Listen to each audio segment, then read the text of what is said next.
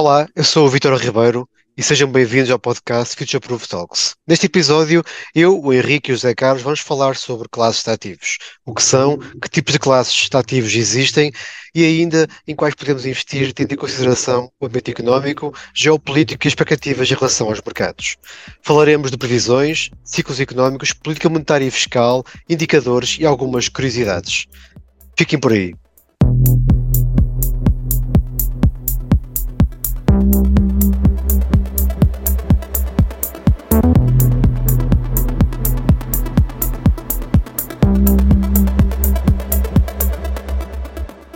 Bem-vindos ao Future Proof Talks, um podcast sobre poupança e investimento com análise de expectativas para os mercados, tomada de decisão e filosofia de vida. Vítor Ribeiro, Henrique Amaral Dias e José Carlos Tomás conversam sobre o que estão a ver, a escrever e a ler com um foco no futuro. As opiniões expressas refletem apenas a opinião dos participantes e não vinculam Future Proof Wealth Advisors. Todos os exemplos, informação, nomes de pessoas ou instituições descritos e falados no podcast são apenas para fins ilustrativos e não são uma recomendação. O Future Proof Talks não é nem pretende ser um substituto do aconselhamento personalizado. No episódio número 40, falamos sobre o pesadelo macro e no episódio 44, no impacto das taxas de juro. Hoje vamos falar das classes de ativos disponíveis para ligar esses indicadores macro ao mercado. Uma classe de ativos é um conjunto de investimentos que têm características semelhantes que se comportam de maneira semelhante no mercado e que têm exposição aos mesmos fatores económicos e financeiros. Esses fatores semelhantes podem ser, por exemplo, o crescimento, a inflação, os recursos naturais, edifícios, terrenos, infraestruturas e até mesmo os aspectos comportamentais e pessoais de cada investidor. A teoria uh, do portfólio, uh, que foi desenvolvida por Harry Markowitz uh, já no século passada, anos 50, e depois com os contributos de economistas como William Sharp, explica que o processo de alocação de ativos define-se como a alocação do portfólio do investidor a um conjunto de classes de ativos. Refere ainda que tal generalização não pode ser operacionalizada sem definir claramente e antecipadamente essas classes. Assim, na construção do portfólio podemos ter como classes de ativos as ações, obrigações e liquidez, que são os principais, mas também o imobiliário, matérias-primas, private equity e venture capital, derivados como futuros e opções, ativos reais e alternativos como arte e até criptomoedas. Na minha opinião, o capital humano deve ser também considerado como classe de ativos e ser parte deste portfólio. Uma das principais características de uma classe de ativos é ter baixa correlação, ou até negativa, com as restantes classes de ativos do portfólio. Desta forma, conseguimos construir uma carteira mais diversificada e mais ajustada em termos de risco e retorno. Outro aspecto importante a considerar é o grau de granularidade. Granularidade refere-se ao número de classes de ativos em que o mercado mundial está subdividido. A estratégia de alocação de ativos de um investidor, por norma, concentra-se no menor grau de granularidade, de classes distintas, portanto, como ações nacionais, internacionais e rendimento fixo, por exemplo. A alocação tática de ativos pode utilizar classes de ativos mais subdivididas, aumentando a tal granularidade, como dividir o património por capitalização de mercado e categorias, como valor, crescimento, setores e temas. No entanto, a excessiva granularidade corre o risco de criar classes de ativos que não são assim tão diferentes umas das outras. Depois desta introdução, falemos de previsões que nos vão ajudar a decidir e a definir que tipos de classes de ativos podemos investir. Portanto, Henrique, olá. Uh, olá, Zé Carlos. Um, por que razão as previsões são importantes? As previsões são importantes porque influenciam claramente as expectativas dos agentes económicos e, designadamente, dos, dos investidores. É?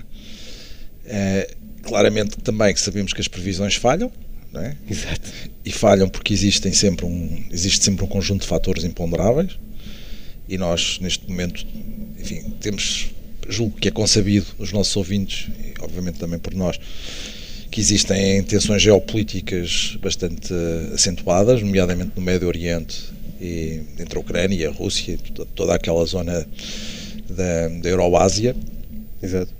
E, e, portanto, desde logo temos aqui um fator que pode, digamos, fazer descarrilar as melhores previsões, né? Depois também temos um ciclo eleitoral extremamente complexo este ano.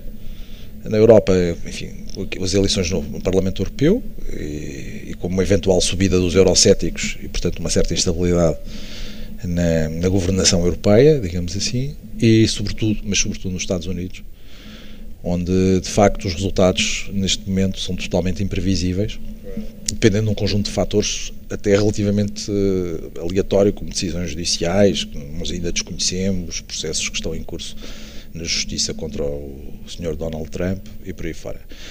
Mas, genericamente, as previsões, respondendo agora à tua pergunta, digamos, tirando estes, estes fatores, digamos, estranhos, não é? Uhum. E que, mas que vão ser preponderantes, não é? Basta pensar, por exemplo, na guerra entre, entre Israel e o Hamas, pode rapidamente digamos, disseminar-se para o Médio Oriente e isso fazer levantar problemas graves do ponto de vista do custo da, dos combustíveis fósseis, parece que vão reavivar das tensões inflacionistas, né?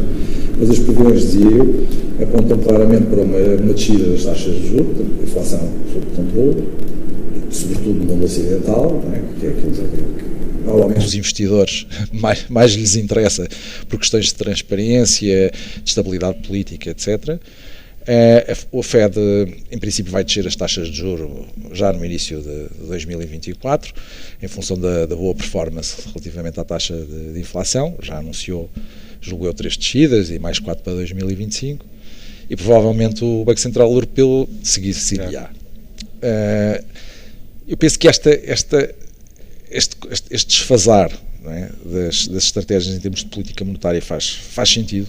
É? Já ouvi um ou outro economista dizer, enfim, que o Banco Central Europeu deveria agir, até porque a economia da zona euro está mais sluggish do que a economia americana, que se tem comportado muito bem e comportou-se melhor, muito melhor do que as expectativas iniciais, face a 2023, embora 2024, se calhar, do ponto de vista dos investimentos, já não terá o mesmo tipo de impacto é? É, é aquilo que já se sabe, porque os mercados antecipam e incorporam a informação e essas previsões naquilo que, que são o preço das, dos ativos, aquilo que é o preço dos ativos, mas estava eu a dizer que faz algum sentido porque se houver um diferencial de, de taxas de juro entre o bloco da zona euro e os Estados Unidos, neste caso positivo, ou seja, se a Fed antecipar, antecipar exatamente, sim. as descidas e for mais bastante agressiva na, relativamente às mesmas, provavelmente isso atrairá fluxos de capital para, para a zona euro. Isso fará que o euro se aprecie e as importações fiquem, fiquem mais baratas e por essa via até se possa acelerar a desaceleração da, da taxa de inflação.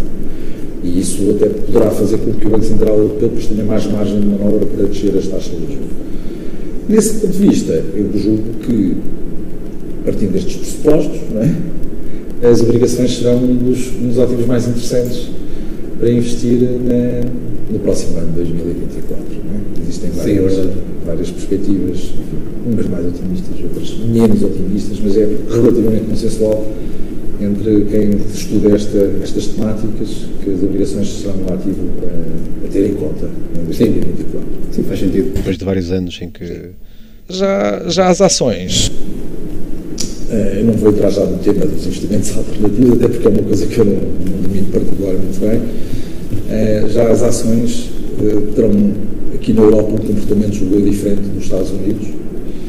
O price to earnings dos Estados Unidos, mesmo tirando os Magnificent Seven, ainda é. Está um bocadinho acima da média histórica. Uhum. Na, na Europa não está, em outros países também não. Eh, e, portanto, provavelmente terão um comportamento razoável, dependendo muito daquilo que for a intervenção do Banco Central Europeu e daquilo que forem os, os ganhos não é? os earnings das, das principais uh, empresas cotadas em bolsa. Não é? Sim.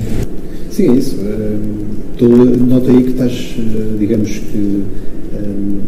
Atento a essa relação que os próprios bancos centrais vão tendo nos mercados. É? Fala-se muito na, da mão da, da, da, Fed, não é? daquilo que é necessário. Na, na, antes de começarmos aqui a, a, gravar, o José Carlos dizia isso mesmo, que os mercados parecem que estão sempre à espera que que alguém vá lá dar, dar a mão e esteja ali pronto para ajudar. É? Mas voltando aqui à questão da, das, das previsões, e de facto, nós no final de um ano, início do outro, fazemos sempre este, este balanço. E de facto o ano de 2023 foi o ano das previsões falhadas, não é? nomeadamente a, a, a, espera que se teve em relação a uma recessão. e, e, e, que realmente ela não aconteceu ou terá acontecido já. Mas Carlos, em que ciclo, parte do ciclo económico que nós estamos? Exatamente, isso digamos, é a pergunta do milhão de dólares, que é a expressão dizer, não é? Eh, há duas maneiras de interpretar o que se passou, não é? Ou, que está, ou onde estamos. Uma é que a recessão está a alguns no futuro e outra, um bocadinho mais eh, arrojada, é dizer que ela já se deu nos dois primeiros trimestres de 2022. Eh, o que, de certa maneira. 23. 22. 22? Quando a bolsa caiu, Exato. 23, ela okay, okay. subiu. Okay.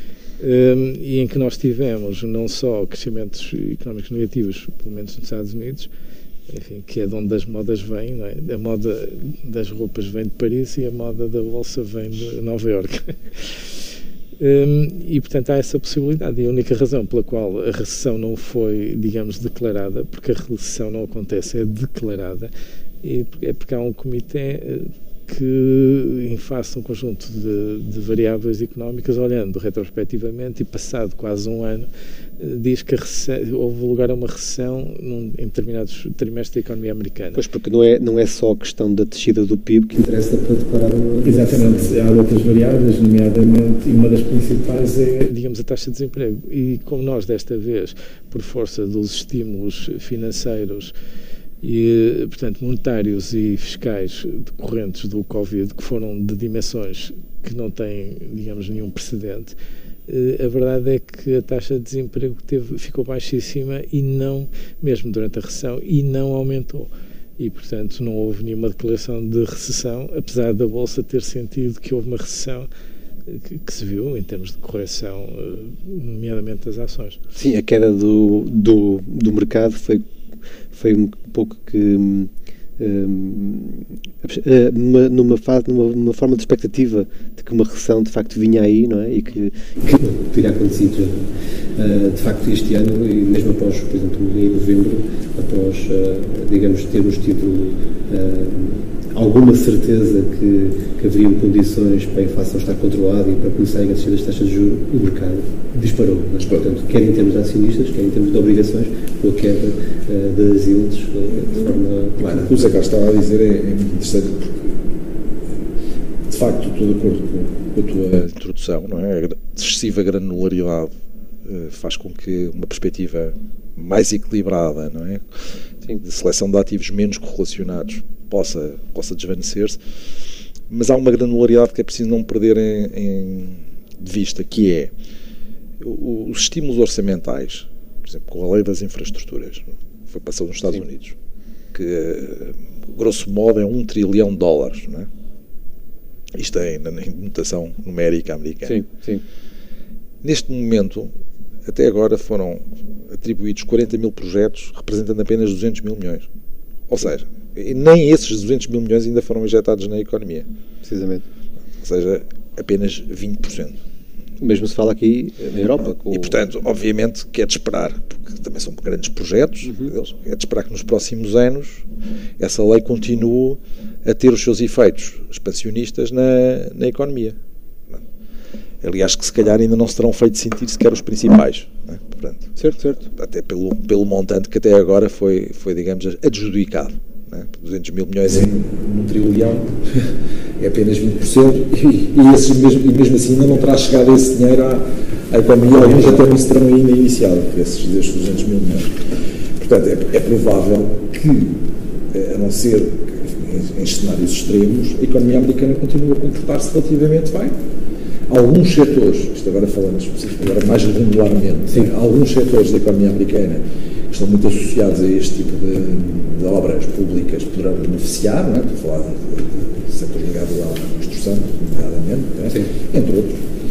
Um, e, portanto, eu acho que a economia americana vai continuar a comportar-se relativamente bem.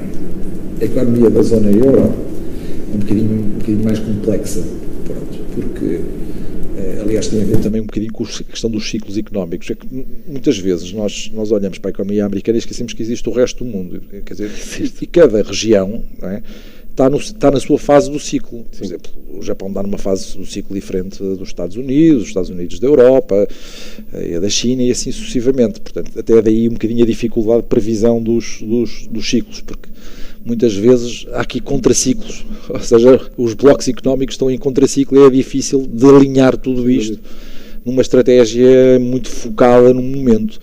E, aliás, eu devia ter começado a minha intervenção por aí, porque acho que é aquilo que tu sempre dizes, Vitor, e que eu acho que tens total razão, que é, é primeiro fixar os objetivos do investidor, definir a tolerância ao risco, em função disso, ir então verificar quais são os ativos que proporcionam um melhor, melhor binómio risco-retorno.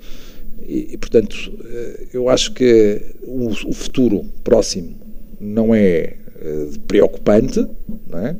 em termos macro, mas julgo que alguma cautela será necessária no sentido de observar os grandes princípios de investimento que Sim. tu enuncias. Sim, sendo feito no longo prazo, julgo que o fator económico e macro uh, não será tão relevante. Sem dúvida. Uh, portanto, à partida, uh, sabermos onde estamos no ciclo não será de facto decisivo. Mas o que se é notado, parece-me, e pode ser uma percepção errada da minha parte, nota-se aqui um crescimento da instabilidade, da incerteza. Uh, não sei se é enviesamento por causa de questões geopolíticas, que é que diz isso? Uh, mas o, o crescimento da, da incerteza em relação até o próprio, o próprio ciclos económicos não estarem a funcionar, entre aspas, como era no passado. Não, não sei se me isso. É, isso é normal, não é? Mas eu acho que o José Carlos já ofereceu uma explicação muito interessante para sim, isso. Sim, sim, houve forças que se movimentaram, tanto em termos de política monetária como política orçamental, certo. e cujos efeitos estão desfasados no tempo Claro. E, portanto, continuam-se a fazer sentido, não é? Digamos, são réplicas de um terremoto sucessivas. Portanto, os quantitative easing, depois o quantitative tightening, depois... E mas queres explorar um pouco isso a, agora? E a dimensão do, do, portanto, do, do apoio fiscal, porque o Henrique está a falar só do último pacote, digamos, da, da ata de redução da inflação, que na realidade era uma ata para ganhar dinheiro e para gastar dinheiro e, portanto, e certamente não teria nada para reduzir a inflação propriamente dita. Eh, mas a verdade é que no total do que aconteceu desde, desde 2020, portanto, nos primeiros pacotes de combate ao Covid, o governo americano gastou para aí 5 mil bilhões, portanto, os tais 5 trilhões. Se juntarmos em, em, cima disso o, o estímulo que houve monetário, não é? Porque esse, toda essa despesa foi, foi, portanto, financiada pelo aumento da massa monetária, daí que depois, subsequentemente, tínhamos visto a inflação que, que foi vista. Portanto, nós tivemos aqui uma distorção completa do que é o normal ciclo económico se as coisas funcionarem de acordo com os padrões, as regularidades empíricas que são, que são normais, não é? Em que eu tenho uma fase em que as empresas investem mais, e as taxas de juros sobem por força da procura de, de crédito, depois tem uma fase subsequente que as empresas deixam de investir tanto, a procura esmorece, mas aquilo corre tudo dentro de, de padrões relativamente contidos.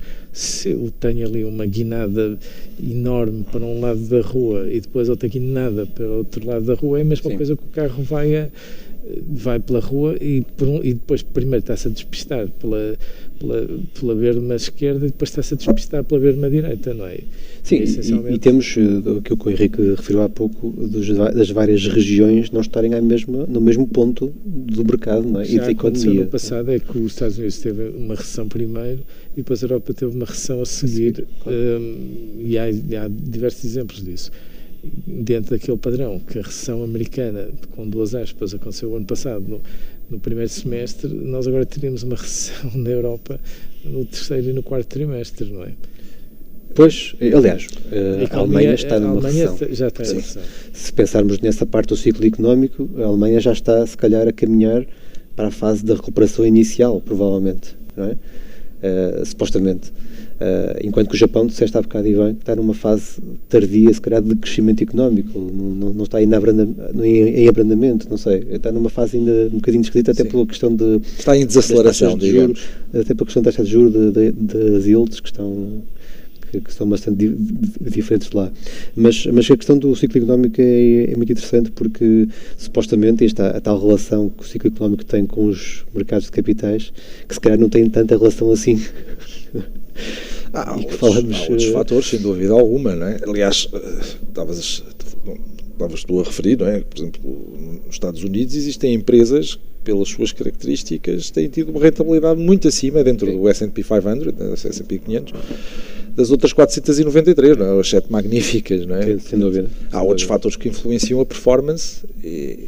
eu, por acaso, não, não fui ver esses cálculos, não sei se tu tens, já, Carlos, que é, no fundo, ver qual teria sido a evolução do S&P 500 sem essas sete magníficas e com essas sete no, magníficas. No início, do, enfim, no início deste ano, chegou-se a dizer a determinada altura, quando o mercado estava a, a, descer, a subir 10%, que teria em queda, tirando essas tirando essas Pois, para além, é, para além parte do ano 2023 foi assim. Foi assim. Agora já não, Agora é, já não é assim. Que, eh, digamos, o a subida dos preços já já há um setor também que há um setor que também está desculpem só a entrevista que eu vi eu li um artigo julgo que ontem sobre sobre isso o, uh, aquele setor mais específico dos um, de viagens e né, que a Carnival e a Royal estão a recuperar. Estão a recuperar de forma incrível. Até, eh, julgo que uma delas até está a crescer mais do que as próprias sete magníficas, não é?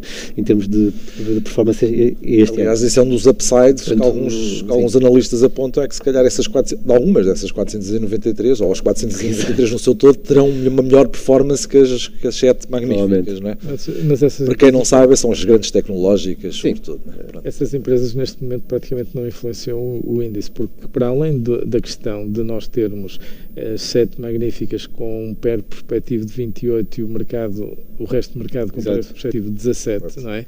Temos uma concentração que não tem precedentes em termos de quanto da capitalização do SPI 500 é explicado por essas, por essas, por essas empresas. Sim. Uh, sendo certo e sabido, não é? E para além de mais uma concentração enorme daqueles investidores que seguem as tendências de mercado, nomeadamente os hedge funds, em cima de um conjunto muito reduzido de, de 10 empresas. O que quer dizer que no dia em que as condições de liquidez do mercado se se alterarem, certamente o mercado como um todo, tirando essas empresas, poderá até, digamos, ter um comportamento razoável, que foi o que aconteceu no ano 2000 eh, que, sim. no tempo da bolha do pós da bolha, sim.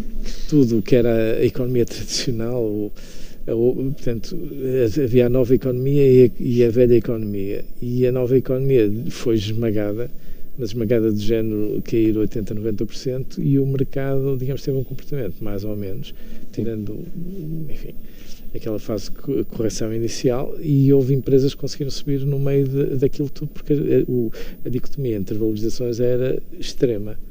E nós de certa maneira, enfim, para quem já, já anda aqui há algum tempo não consegue tirar essa experiência passada da memória e, e... apesar de sabermos que o passado não é, pouco importará a história repete-se, repete mas não rima Não é? Há sempre ou, essa... ou, não, ou, não, ou não rima, mas repete-se, enfim, não se repete. E não, outra que é a história não se repete, os homens é que se repetem, não é? Portanto, também é essa, enfim, essa possibilidade. Mas em termos de ciclo económico, se nós, se nós nos focarmos apenas na, na Europa, que é a nossa zona, a nossa região, vá, um, será que podemos dizer que estamos a entrar numa fase de abrandamento? Ou seja, nota-se que a inflação está numa fase já estabilizada, não, é?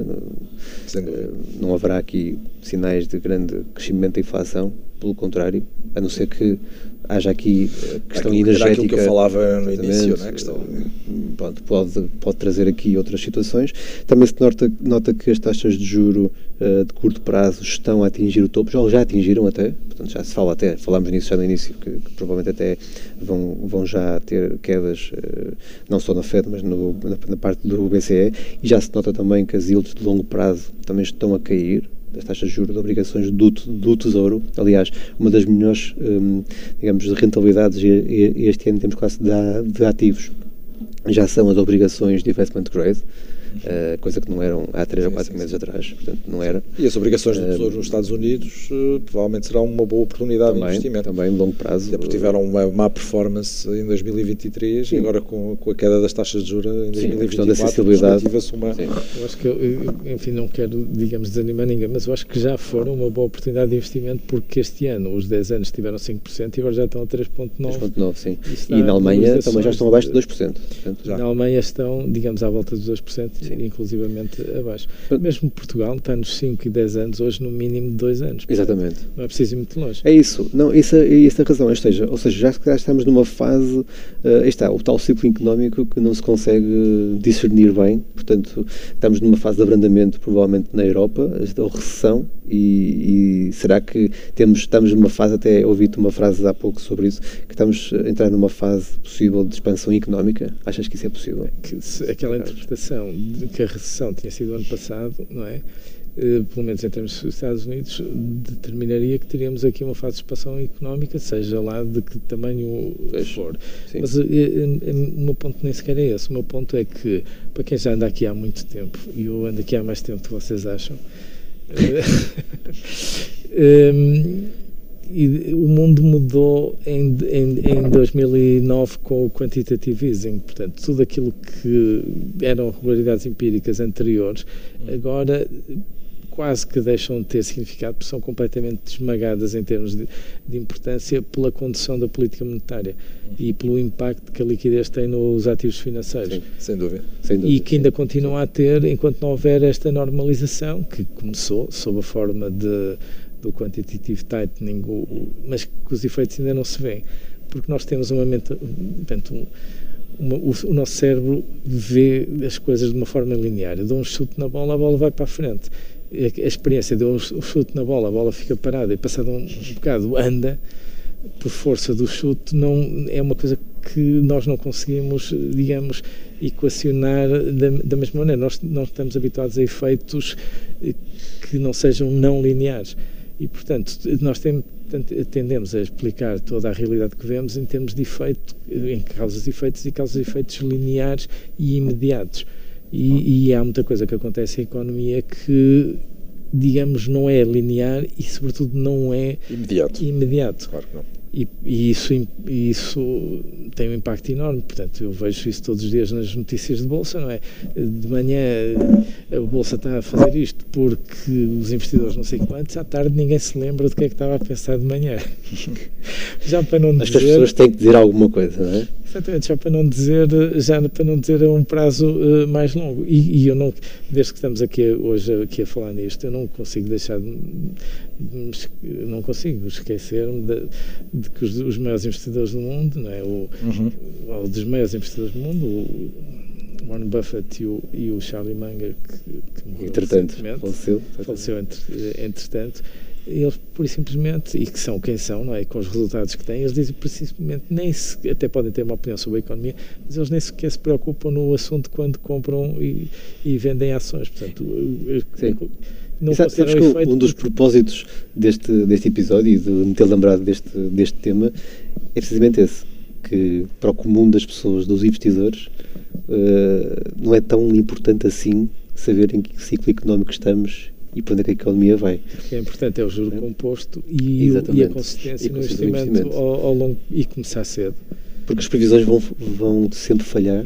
Eu, eu, eu, eu lembro 99% das pessoas, das pessoas não fazer nada significa um bom investimento. Exato. As pessoas têm a mania que há, só tem duas hipóteses, ou comprar ou vender, mas há uma, uma terceira hipótese que é não fazer que nada. nada. Quer manter. Quer manter. Quer manter. É esquecer. Buy and forget.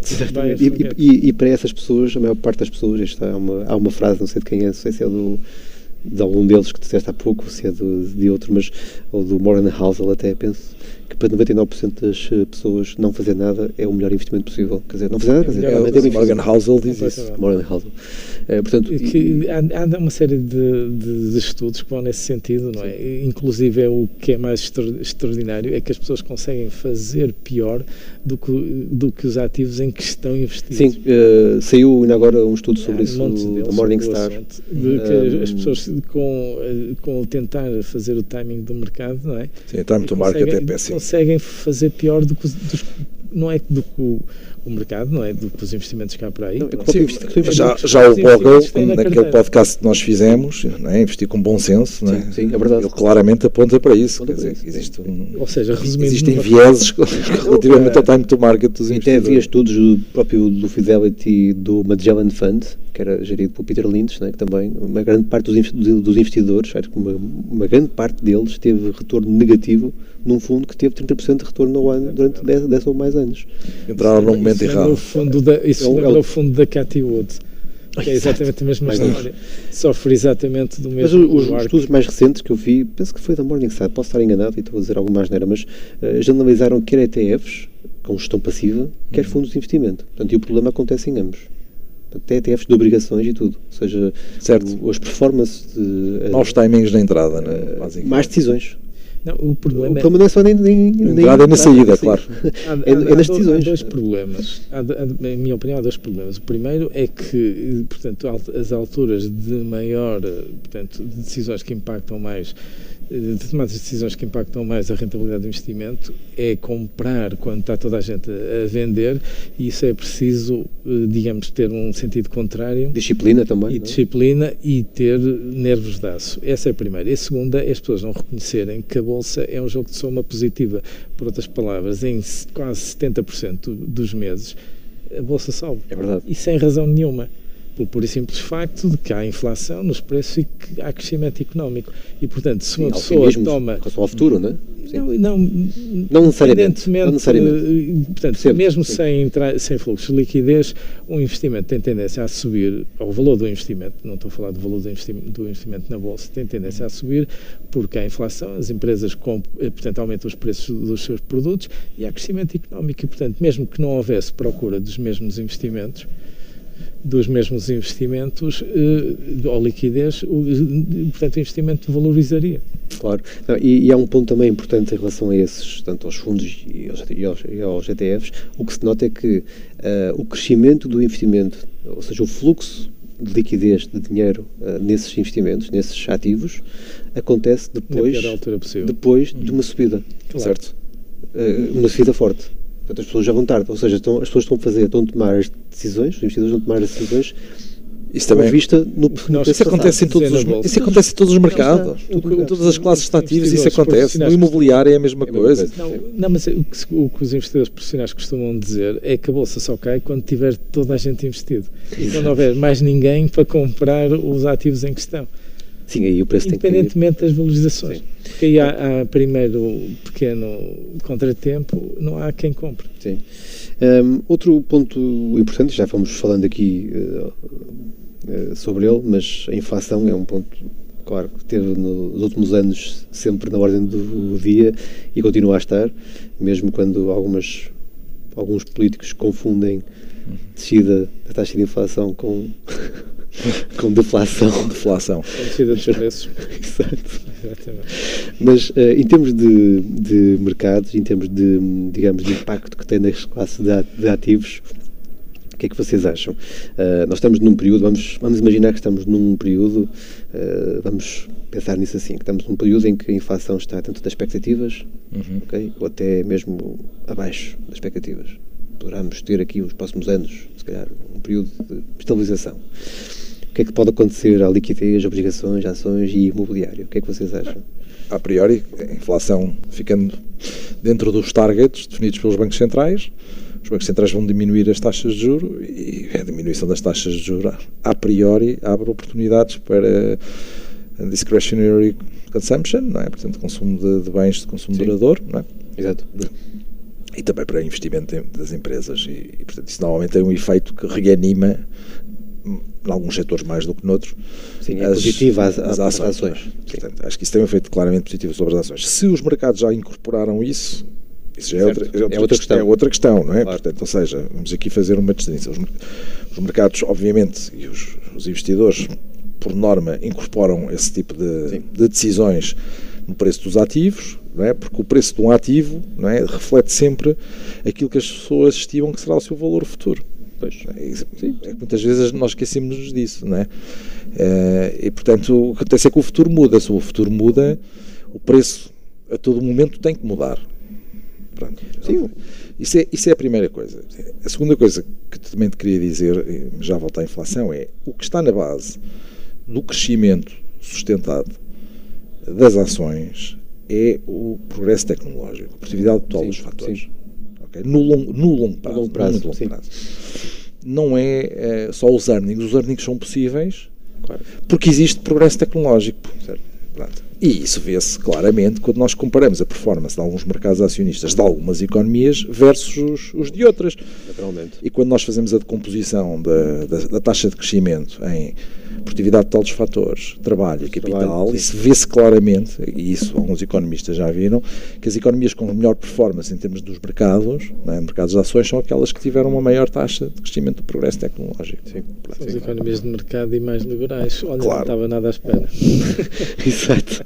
É, é, claro, é por isso que os investidores também as, mercado, também as privilegiam, não é? E menos estatizadas. não estava ah, nada à espera. Aliás, isso é, é, é um problema, por exemplo, que, que me angustia de várias maneiras, mas é um problema sobretudo para os investidores que estão expostos a essa economia, é um problema da China. Não, é? o problema da China é que é uma economia que neste momento o Estado voltou a intervir fortemente. Certo, certo. O setor privado está a asfixiá-lo uhum. e a, controlá-lo. E por essa via provavelmente haverá distorções claras em termos das, das fontes de crescimento económico na, na, China. Aliás, ela já decepcionou um pouco em face das expectativas e provavelmente vai continuar a decepcionar. Aliás, vejo a situação da China como bastante preocupante a vários níveis, eh, não já no imediato, para 2024, mas futuramente. Não é? Até a mesma forma como o, o governo chinês está a, a incorporar a inteligência artificial como um projeto que não é económico, mas como um projeto militar e político. Controlo, né? Exatamente. Isso preocupa-me preocupa Quer em termos monetários, quer em termos sociais até. Sim, sim. Provavelmente. Sem dúvida. Sociais e mesmo militares. Militares, sim. sim. Porque a inteligência artificial, nós já falámos aqui no anterior podcast, é uma coisa realmente Sim. fantástica, mas também pode ser fantasticamente boa, mas também pode ser fantasticamente, fantasticamente má. Sim, sim. As obrigações, se as taxas de juros descerem e nós tivermos entrado antes, também beneficias delas. Já tiveram um bom comportamento em 2023. Se as taxas de juros descerem muito em 2024, ah, não tenho dúvidas que quem tem um bom portfólio de obrigações já, já o tinha, vai beneficiar dessa descida das taxas de juros. Sim, a tal, a tal questão aqui de, de, de, irmos para obrigações de mais longo prazo, portanto, para termos mais sensibilidade a variações de taxa de juros e, portanto, o preço uh, poderá. Agora, temos esta janela de oportunidade, ela não é, ela de facto, como dizia o Zé Carlos, ela não é, não é muito longa, não é? As pessoas têm, têm algum tempo para poder aproveitar-se desta, sim, desta questões fiscais, da política fiscal, entre aspas. sim, entre aspas, sim. Uh, até porque as questões fiscais podem levar precisamente a que as taxas de juros não fiquem assim tão baixas ou continuem a descer nos próximos tempos. É? Pode haver aqui uma, uma inversão fruto de política fiscal, por exemplo, se fala nos Estados Unidos, o refinanciamento da própria dívida, as eleições que falaste no início e, e muito bem porque vai criar aqui algum stress no, no médio prazo. Não é? É, nós temos de fazer um programa sobre liquidez e explicar porque é que a liquidez influencia, influencia os preços de, dos ativos financeiros em, em, particular e, sobretudo, e primeiro, as obrigações. Sim, sim, é isso. Então, em termos de inflação, é, é, esse o ponto que eu queria dizer, ou seja, algo neutral em termos de curto prazo, não é? em termos de liquidez de curto prazo, em termos de taxas de depósitos, certificados, obrigações de curto prazo e de bilhetes de tesouro, tal, talvez, não é? mas em termos de ações de facto são positivas. Em termos de imobiliário, provavelmente também será neutral não haverá grande impacto de inflação dentro das expectativas, quer dizer, não é por aí, né? em termos de, de imobiliário também parece-me que não é que não é que não é problemático. Um, outra situação que gostava, uma curiosidade é, é que se fala, tem-se falado nos últimos semanas, meses, tem-se falado de uma, de uma palavra que é o Goldilocks, economia Goldilocks. Um, a, quadratura, a quadratura do círculo. Exato. No fundo, uma economia que, que está uh, a crescer de forma estável, não, é? que não está muito quente, demasiado quente, é. demasiado pleno emprego, pleno emprego exatamente, e, com, e, com, e de facto que não leva a, a sem, sem, sem inflação. Exatamente. O que, é que vocês acham? Eu, isso aqui é a palavra ao meu amigo. É apenas uma curiosidade. Isso vem de uma, isso vem de uma história, eh, portanto, para crianças. Um fairy tale, não é?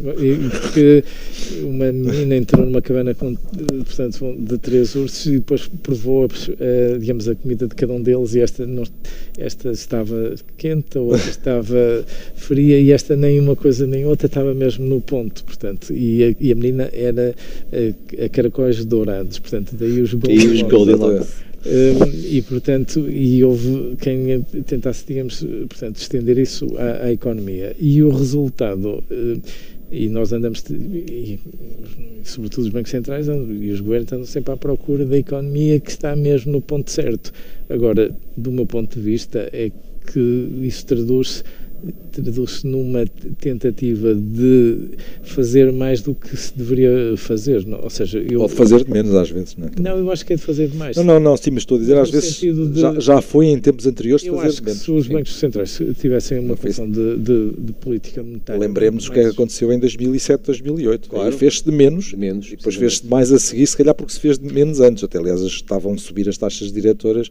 No momento em que a economia já estava Isso é uma muito boa descrição. Fez-se muito de menos antes é isso que eu estou a dizer, nem sempre se faz muito mais. mais. Exatamente, às vezes tem é, que se fazer muito mais vez, porque se fez muito menos. Voltamos à, à minha metáfora Mas do aí, condutor que vai a despistar-se pela faixa eu aí direita acho depois... que pelo menos que eu sei que o Vitor partilha disto, pá, nós, nós somos bastante austríacos nisto. Ou seja, acho que às vezes o Estado só perturba não é? as águas calmas que poderíamos estar a viver.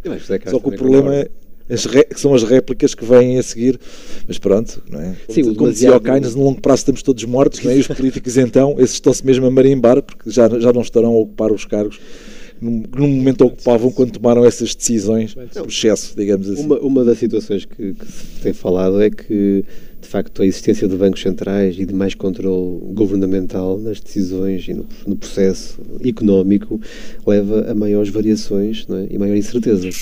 Portanto, já me disseste isso não sei quantas vezes e falámos e mostraste-me dados. E a menor estabilidade do valor da moeda. Basta moeda. vermos agora sim, o caso da Argentina. É? E por falar em moeda, Zé Carlos, eu tenho que te fazer uma pergunta. Força. Como é que é, que, é que tu achas desta história? Notabilérrima ou notabilíssima? Mas agora não sei se é notabilérrima ou notabilíssima. Isto, aqui fica, aqui fica uma pergunta para os nossos ouvintes. Bem, das, das criptomoedas, não é? Pá, a Bitcoin valorizou 160% Sim. em 2023. Tu, tu profetizavas que isto ia ser um desastre. Mas e bem, eu também profetizava, profetizava o mesmo. Nós temos Mas eu, outro dia eu voltei, eu até já pensava que isso tinha tudo morrido, já nem existia nem nada. eu diria que, mas, mas, já na altura, quando nós falámos sobre o assunto, 90 e não sei quantos por cento das, das criptomoedas, que na realidade são valores mobiliários não, não registados e não regulados, já tinham morrido. Portanto, Sim, é verdade. Sobra, digamos, a, Bitcoin. A, a, Bitcoin, Bitcoin Coinbase, que, que, é, que é um exemplo. Isso é uma bolsa, não é? Portanto, é, eh, que é um exemplo da teoria do, sim, sim. É a teoria do parvo maior, não é? Que é, está toda a gente à espera do ETF para vender em cima do, daquilo que já tem. Do, Sim, mas já, do dinheiro institucional Exato. a vir comprar esta nova classe não, isto, era só para dar, isto é só para dar a dica para, para os investimentos alternativos. É isso. Não, mas isto questão... não é um investimento alternativo porque, sinceramente, não é um investimento e lá, lá chegamos. Não, eu só estava a tentar ser pontual. Eu, de qualquer maneira, queria não, dizer o seguinte. Nós falámos muito sobre esse tema e eu gostaria de voltar a falar sobre o tema, claro mas sim. não no âmbito da... Enfim... Em termos de investimentos alternativos, por acaso, outro dia li o, o boletim, um boletim, uma informação do Banco de Portugal e do INE relativa ao inquérito às, às famílias sobre a situação financeira uhum. aqui em Portugal e, de facto, mais de 85% em todas as classes de riqueza, digamos, eles dividem aquilo por classes de riqueza, com, as, com, as, com, as, famílias, uh, está concentrado em ativos reais. Oh, mas em Portugal sempre foi a habitação. Verdade. Claro. A, habitação, a, a, a, habitação própria corresponde a mais ou menos. Aliás, temos que fazer um podcast um dia deste sobre isso, sobre o crédito à habitação. Sobre, exatamente, é isso mesmo. Uh, e, e, de facto, o, o, a, habitação corresponde uh, a cerca de 50%. Depois tem ativos alternativos, como, como até e aparece lá, joias, por exemplo, quadros que respondem, em grosso modo, a 7 ou 8%. Sim. Nunca pensei que fosse tanto. Também não. Pensei que uh, com automóveis, por exemplo, só no mínimo. Unidades, uh, sim, exato. por causa do ouro minhoto. A, a, questão, desse, a, a, questão desse, desse inquérito é, portanto, e que é fundamental para perceber. Isto é para dados de 2020 e 2021. Respeito muito mas bem. o problema não é esse. O problema é, é a diferença entre média e mediana. Ah, sim. Uh, Aliás, está lá. Os, os 7% provavelmente é da mediana e não da média. Sim, agora não estou a recordar dos quadros, mas sim, tem essa. Tem, tem, um, tem, a, ver, tem a média e tem a mediana. Pois. Sim, uh, a riqueza média, por exemplo, nos Estados Unidos, que eu vi recentemente, era para aí um milhão de dólares eh, na família. Mas a mediana, que, aquela que era sim. 200 e tal. Sim. Divide a população. Exatamente, que divide a população. Ou seja, o, o, consumidor médio, ou o americano médio, e o português médio certamente andará pela mesma, pela mesma, pela mesma bitola, é muito menos rico Sem dúvida. Que, o, que a média, que o médio, in, claro, indicaria. Claro, claro, Não, porque, os, eh, porque os, muito ricos, de facto, têm um peso para estatístico muito Sim. grande Mas na, isso, na média. Porque são os únicos que podem investir em ações pode dar em arte, E em arte a mesma coisa. Não, mas é ou terem um negócio. São os únicos, eu não concordo. São, em arte? Não, não, em ações. Ah. São os únicos que podem colocar uma parcela significativa do seu património. Sim, de facto, são os que têm o património mais diversificado.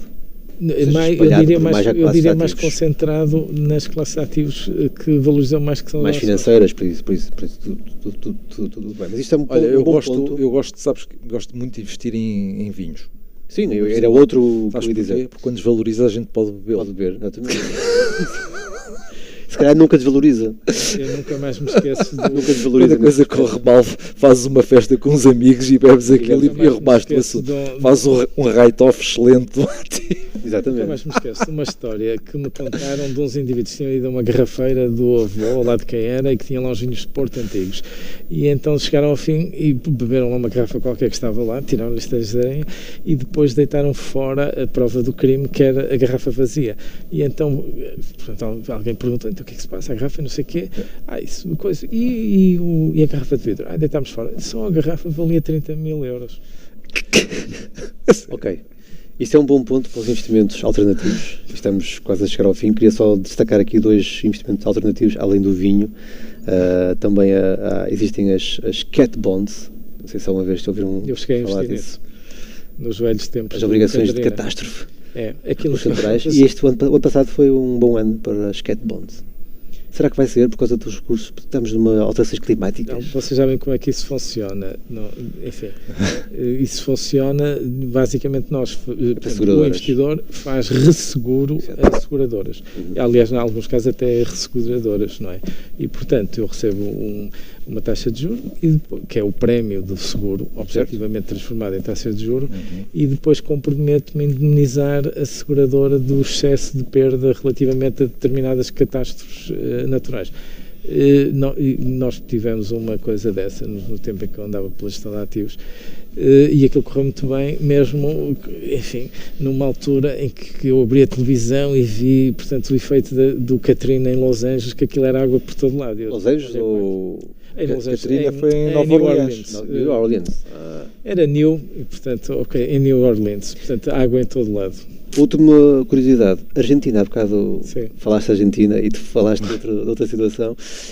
Um, o que é que acontece? Que é que nos últimos 20 anos o melhor investimento foi, como é que é? Terra, tijolo e argamassa. Terra, tijolo e argamassa. Isso foi feito por causa de, da, da, crise violenta que está a afetar a Argentina, pela desvalorização cambial, pela falta de poder de compra, pelo, ativos reais. O problema é que, portanto, as ações são ativos reais, mas quando há grandes oscilações nas variáveis monetárias, eh, portanto, ao contrário de um edifício que é mais ou menos perene, uma ação pode ficar pelo caminho. E o problema é precisamente esse, ou seja, em, em alturas de grande, eh, de grande instabilidade das variáveis monetárias, nós podemos chegar a uma situação em que as ações são um investimento pior do que, eh, do que o imobiliário porque há esta consideração, não é? As ações protegem, são edges contra a inflação, mas só até determinado valor. Quando claro. a inflação é muito alta, as ações não se portam uh, Tornam-se investimentos muito especulativos. Uh, Tornam-se investimentos, é difícil refletir nos preços de venda a inflação do, do, dos inputs. Exato. E, portanto, isso às vezes corre muito mal. É isso, uhum, sem dúvida. Muitas vezes, e é o que volta e meia acontece. No imobiliário, desde, com, no imobiliário, desde que haja procura, às vezes não é bem assim.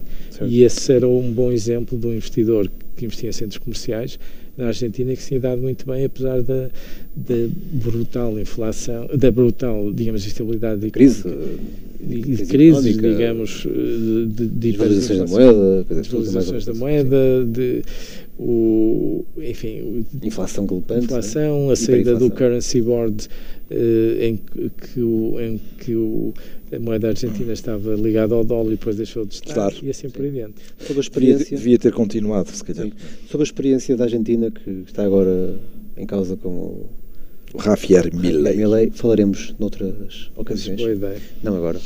Muito bem. Depois trago uns óculos redondinhos e ponho aqui um pancenê. E assim em homenagem ao Mais um episódio, com certeza que sobre o futuro tudo é incerto. Como investidores, resta-nos sermos pacientes, otimistas e rigorosos na poupança. Agradecemos à Coimbra Business School, mais uma vez, pelo apoio na gravação deste, deste episódio. Bons investimentos!